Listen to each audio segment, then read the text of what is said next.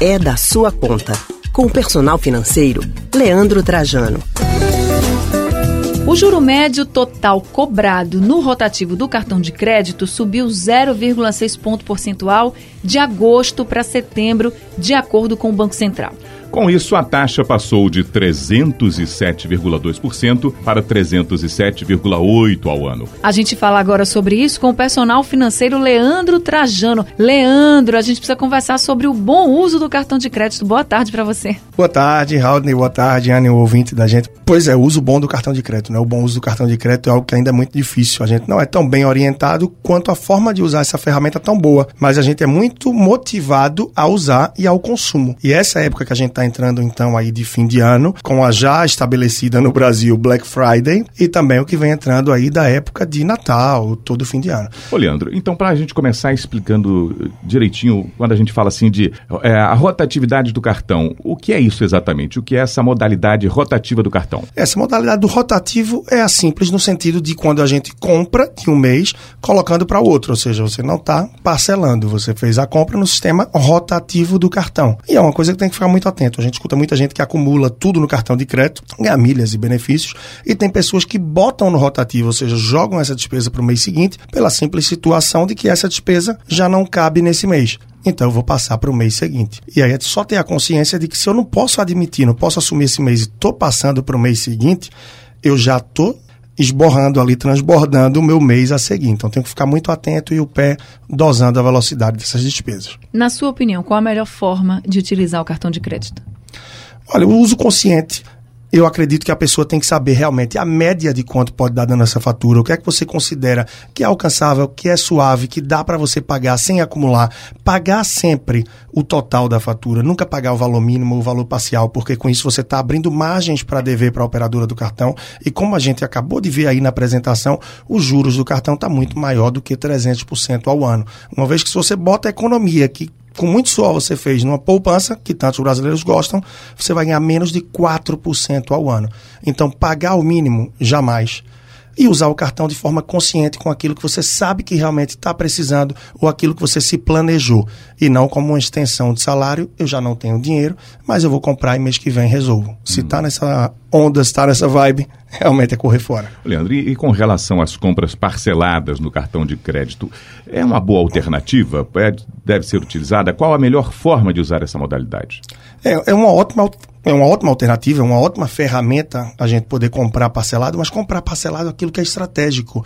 Ah, a geladeira quebrou, não tem jeito, não tenho mais como fazer manutenção, não vai valer a pena essa geladeira de 2 a 3 mil reais. Se eu tirar isso do mês, vai quebrar, vai pesar o meu mês. E aí, como é que eu posso fazer? Parcelar essa compra. Agora, se eu tenho o hábito de, fui na farmácia, 100 reais, qual é o máximo que pode botar? 5, 5 de 20. A pessoa ainda pergunta, é sem juros? Ver se a parcela cabe no bolso.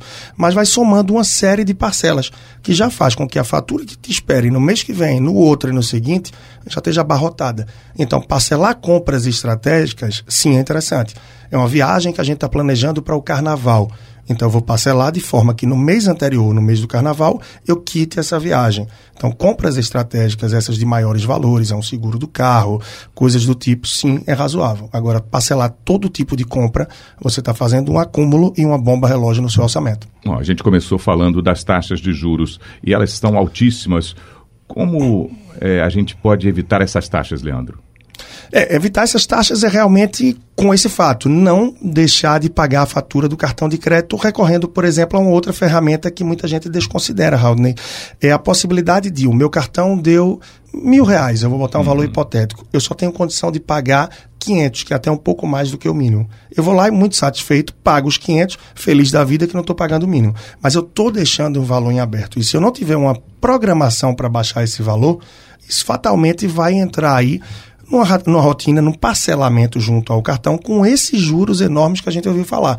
Então, o ideal é não tem como pagar o cartão de crédito total da fatura, é reconhecer essa falha, melhorar o uso e pegar esse valor através de um empréstimo pessoal, com um parente, um empréstimo consignado, onde com certeza você vai trocar a dívida cara do cartão de crédito, que os juros são dos piores do mercado, junto com o cheque especial, pelos juros mais baratos de um empréstimo pessoal ou consignado. Muita gente só pensa, ah, trocar uma dívida pela outra, eu vou estar devendo do mesmo jeito, não vai mudar nada. Muda muito a velocidade da bola de neve que isso pode gerar na tua vida. Então, uhum. ter essa percepção é, ter mais clareza em relação aos juros também. Mas tem outra despesa no cartão que muitas vezes passa despercebido ou até a pessoa percebe, mas não sabe se dá para se livrar, que é a tal da anuidade, aquela taxinha ali que vem da anuidade do cartão.